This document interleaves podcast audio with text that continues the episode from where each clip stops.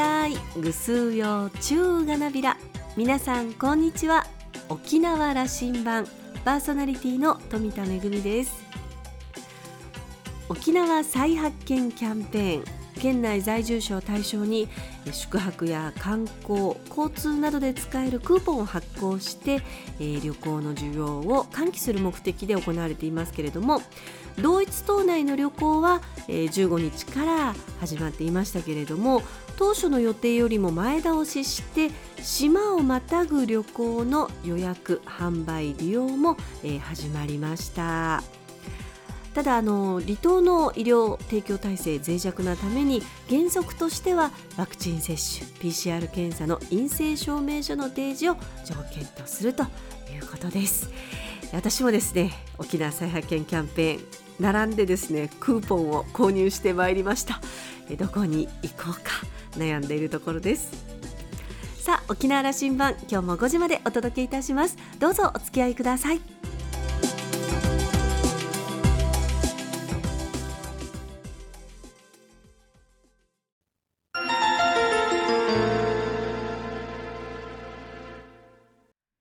那覇空港のどこかにあると噂のコーラルラウンジ。今週は衆議院議員の荒垣邦夫さんとラウンジ常連客で沖縄大学地域研究所特別研究員の島田克也さんのおしゃべりです。荒垣さんは1956年生まれ那覇市のご出身です。日本大学を卒業後1985年に北中城村役場に採用されました。その後北中城村長選挙に当選。2020年12月まで北中城村長を4期務めました。今年10月31日に投開票が行われた衆議院議員選挙沖縄第2区からそれまで6期務めた照屋監督さんの後継候補として立候補。初の国政挑戦で当選を果たしました。これまで務めた北中城村長沖縄県町村会会長としての実績と経験に期待の声も大きく。基本政策は普天間基地の県内移設反対中部広域都市圏構想などを掲げています。荒垣さんのモットーは変わることなく恐れるな。国会初登庁に向かう前にお話を伺いました。それではどうぞ。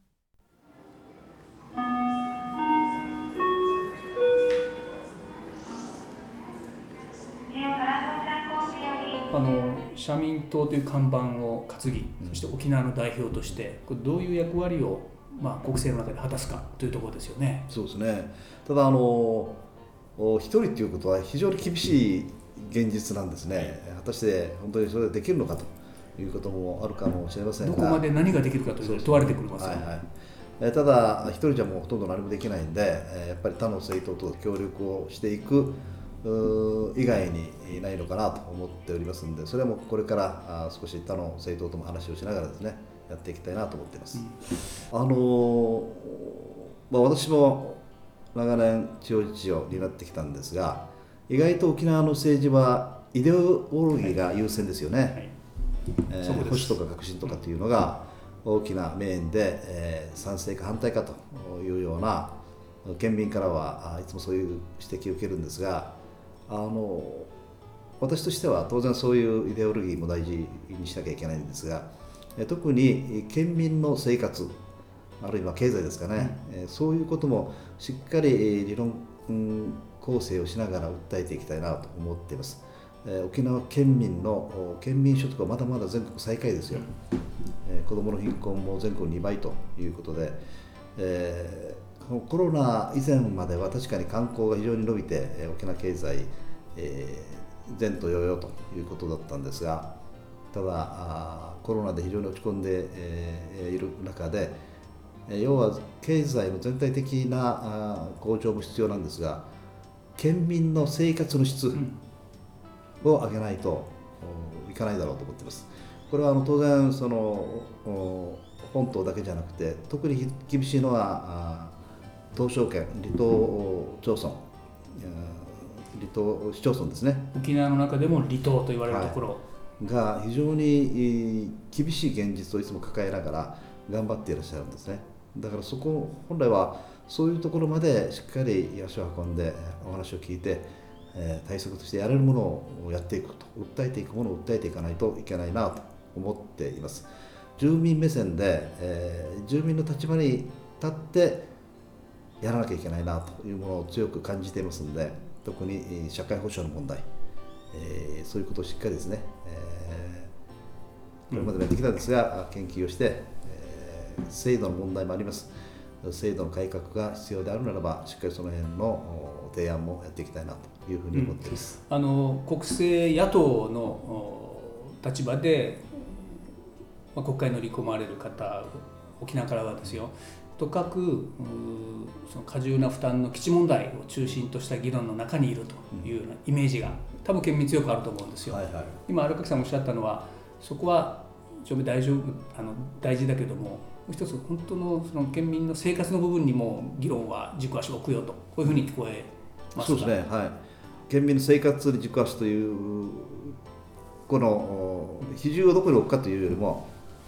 当然、えー基地問題、えー非常に重要だと思っています。絡んでいますからね。はいはい、絡んでるんですよね。だからあのこれだけ、えー沖縄県にえー基地の負担が大きいという現実はしっかり見つめて、えー訴えるべきは訴え、ダメなものはダメとお言っていかなきゃならないと思います。ただ、もう一つその県民の生活、経済をどうしていくかというのは極めて重要なんですが、なかなかそういう議論に今までなってないですよね。えー要するに掘り込んで、えーどうして沖縄県民の生活向上を図っていくかということを具体的にうん。なかなか議論されてないんで、えーその辺をしっかりですね、えー訴えていきたいなというふうに思っています。今回の衆議院選挙は、えー政権選択選挙だとうん。言ったわけですよね、はいはい。言って負けたわけですよね、はい。これ野党自公政権に対峙する野党側ね。ここには、まあ、その立場でおられるわけだけれどもどういう注文がありどういう課題があるんだというふうにお思いですか？まあ率直に言ってあれですよね、えーまあ、他党のことを言うのはあれですが立憲さんがやっぱり、えー野党第一党ですからあー頑張ってもらう以外ないんですがあの確かに数は減らしたんですが小選挙区では共闘して、えー割といい結果出してるんじゃないかなと思ってるんです、比例では確かに数はあ減らしたんですがあのやっぱりね以前のその民主党のえー時代のその失敗がまだまだあの国民にはね、えーイメージとして払拭されてない部分があるのかなと思っていますので、えーもう一度その野党の皆さんとしっかり話し合いをしながらあその一つ勝って立憲さんだけで政権交代ができればいいんですがそうならないはずなんですね。今回の選挙の結果でもそうですが、やっぱり大同団結をして、えーある意味与党と野党ということで、えーそれがその時代の流れいろんな社会情勢の流れで、えー肯定しなきゃならないんだという時にきちっとこの政権が任せられる体制をどう作っていくかね、えーそれにはやっぱり県民国民の信頼は得なきゃならないはずなんですね、えーおそらく自民党が完璧にいいと思ってる人たちはいらっしゃるんですがそれが大多数ではないと思ってますねただあの今の野党に期待できるのかとなかなかそれはできないなというのが本音じゃないかなと思ってますので、えーまあ、私は社民党一人ですがしっかりその辺のお意見交換っていうんですかお互いがしっかりやっていこうという話し合いはですね、ですねえー必要だろうと思ってます。体制再構築みたいなところなんでしょうね、野党はいは。荒木さん、選挙戦で訴えられたこと、ぜひ私、すごくあの関心持っているのが、新たな沖縄県づくり、いや復帰50年の沖縄、これから展望なさるところが、すごく大事な議論の場になっていくんですけども、あの大きな項目出されたのが、中部広域都市圏構想、はい。これ、本格化しようじゃないかということを提起なさいましたね。はい、これはですね30年40年前ですね太田県政時代に、えー二眼レフ構想というのがあったんですよね。那覇エリアと中部エリアとね。ア。あれをもう一度その見つめ直して練り直す必要が私はあるんじゃないかと思ってるんですね、えー今那覇だけ一極集中じゃなくて、えーこれからは中部を核としたその町づくり地域づくり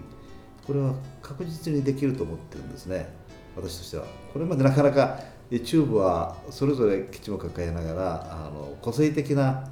市町村なんですね、えー当然あの政治的にも激しいところですからあなかなかまとまりっていう点ではちょっと弱かったような気がするんですね。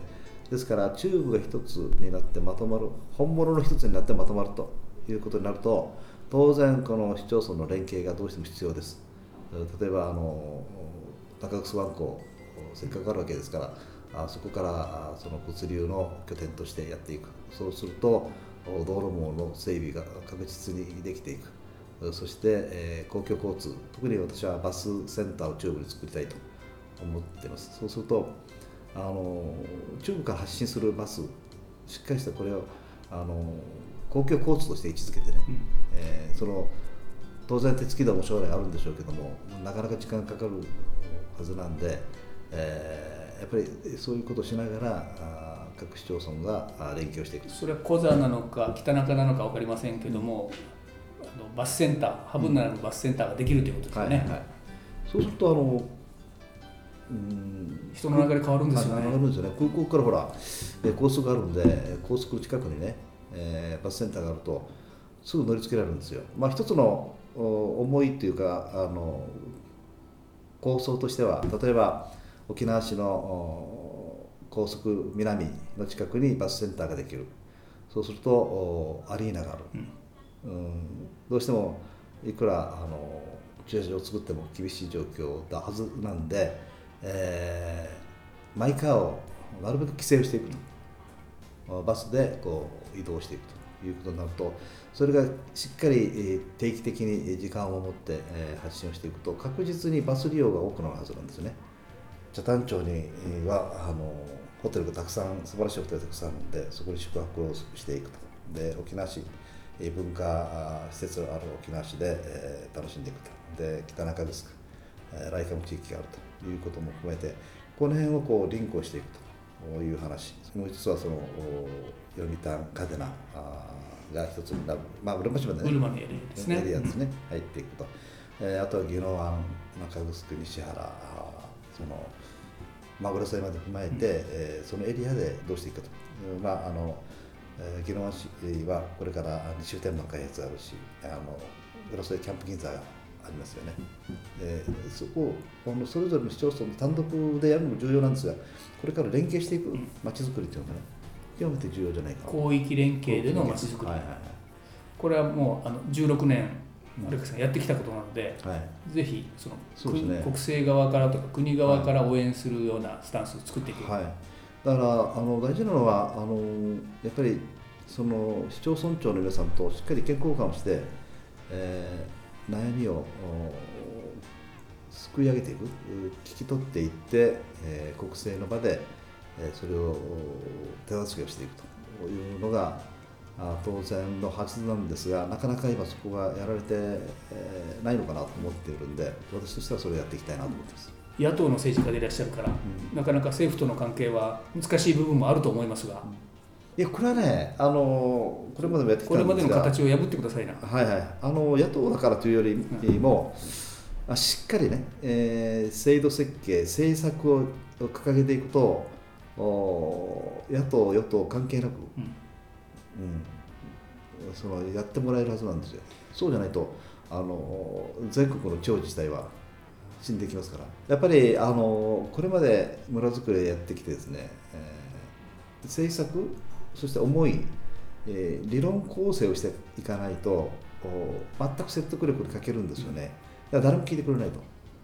ただあの右だから左だからっていう話じゃなくてしっかりそういうことを熱意を持ってやっていけば当然聞かざるを得ない、えことだと思いますねそれがこれからの沖縄振興にもつながっていくだろうと思ってます。復帰50年ですね、来年は。はい。あのこれからちょっとまあ中長期の沖縄ビジョンを考えるときに、アレックさんが見えているところで大事なことというのはどういうことになるというふうに、この時点見えてもらえますか？やっぱりあのこれまでの沖縄っていうのは当然ですがあの社会資本、うん整備が中心になってえーきました。要するに、え空港港湾道路そういうハード事業が主に、えだったと思うんですね。当然まあそれはあの県づくりには必要ですからあ大事だと思います、うんただこれからはやっぱり、えー県民のライフスタイルというんですかね生活をしっかりこう底上げをしていく。そして沖縄に住んでよかったねと沖縄に住みたいねと言われるようなあの沖縄県づくり、えーこれはおそらくね、えー派手さはないかもしれないけども例えば沖縄のその文化であるとかね芸能であるとか素晴らしいものがあるわけですからそういうことも加味しながらあ将来の沖縄これからあ50年60年70年と、えー沖縄県民があの自信を持ってね、えー誇りを持って、えー発信できる県づくりっていうのが極めて重要だろうと。思っています。生活のクオリティを上げていきたいですね。そうですね。あの若い人たちや子供たちはやっぱりね今優秀な子たち多いですよ沖縄の。うん、だからそれに期待して、えー彼らが活躍できる思い切って、えー自信と誇りを持って、えー沖縄あ出身だということをね、えー言えるようにもう当然あの国内だけじゃなくて国外にもね、えー頑張っていけるようなあ体制を作っていくというのも極めて重要だろうと思っています。伸ばせる仕組み作り。はいあのこれから東京に向かってもらいますけども飛行機に乗ってもらいますけども、はい最後にはい県民向けの決意表明をしていただいて今日の話を終わりにしたいと思います。はいまあ、これまで、えー4期16年地方自治を担ってまいりました、えーその経験を通して今度は国政で、え国政から沖縄を見るそれそして、え全国とどこが違うのか、えそして全国より進んでいる沖縄は何なのかということも改めて、え自分自身で検証しながらあこれからの将来の沖縄をしっかり作り上げていくためにはですね、え私も率先して、え私なりの政策の中で、えー作っていきたいなと思っています。やっぱり、えーうちなんちゅですからあーうちなんちゅの思いをおしっかり大事にしながら国政で頑張っていきたいと思っておりますので、えーどうかよろしくお願いいたします。ありがとうございました。国会での大活躍を記念しております。はい、ありがとうございました。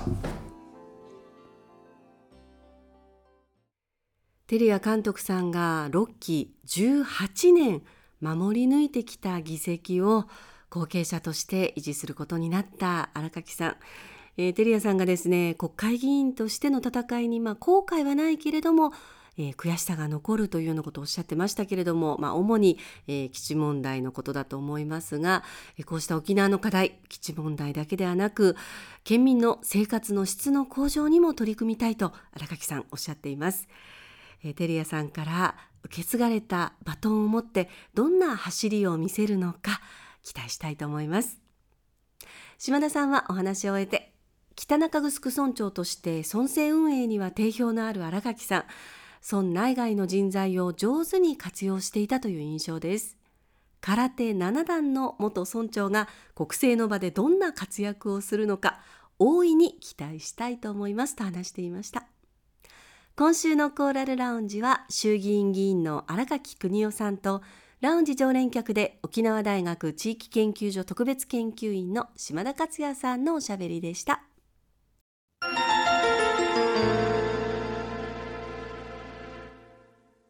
めぐみのあしゃぎだよりのコーナーです。JTA 日本トランスオーシャン航空の瓶型のヘッドレストカバーもおなじみになりましたね、えー第5弾がスタートしています日本トランスオーシャン航空では1年を通じて琉球瓶型の作品を鑑賞できるヘッドレストカバーを展開していて今回は第5弾として琉球瓶型工房チュラリが制作した作品が採用されまして今月11月から来年の4月までの間 JTA のクラス J 席にてお楽しみいただけます。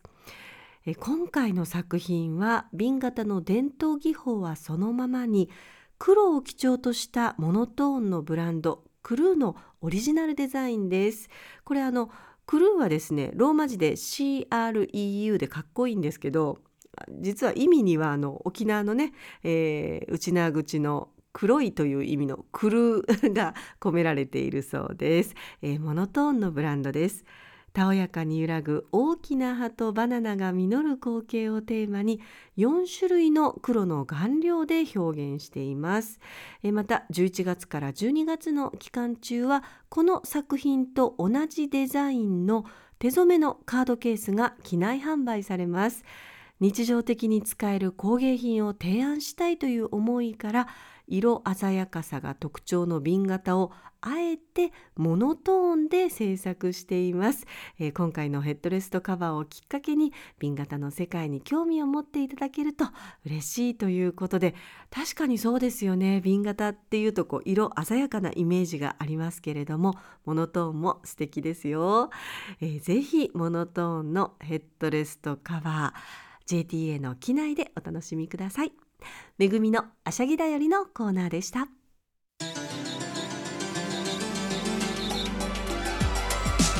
ラジオ沖縄ではラジコでの配信を行っています。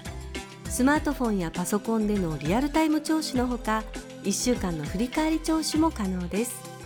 さらに沖縄羅針盤の過去の放送音源はポッドキャストでも配信しています。こちらはラジオ沖縄のホームページからアクセスしていつでもお楽しみいただけます。沖縄羅針盤のホームページでは番組情報の発信のほか私富田恵とコーラルラウンジ常連客の島田克也さんのフェイスブックへもリンクしていますのでお時間のある時にぜひこちらもご覧ください。沖縄羅針盤今週も最後までお付き合いいただきまして一平二平デービルそろそろお別れのお時間です。パーソナリティは富田恵でした。それではまた来週。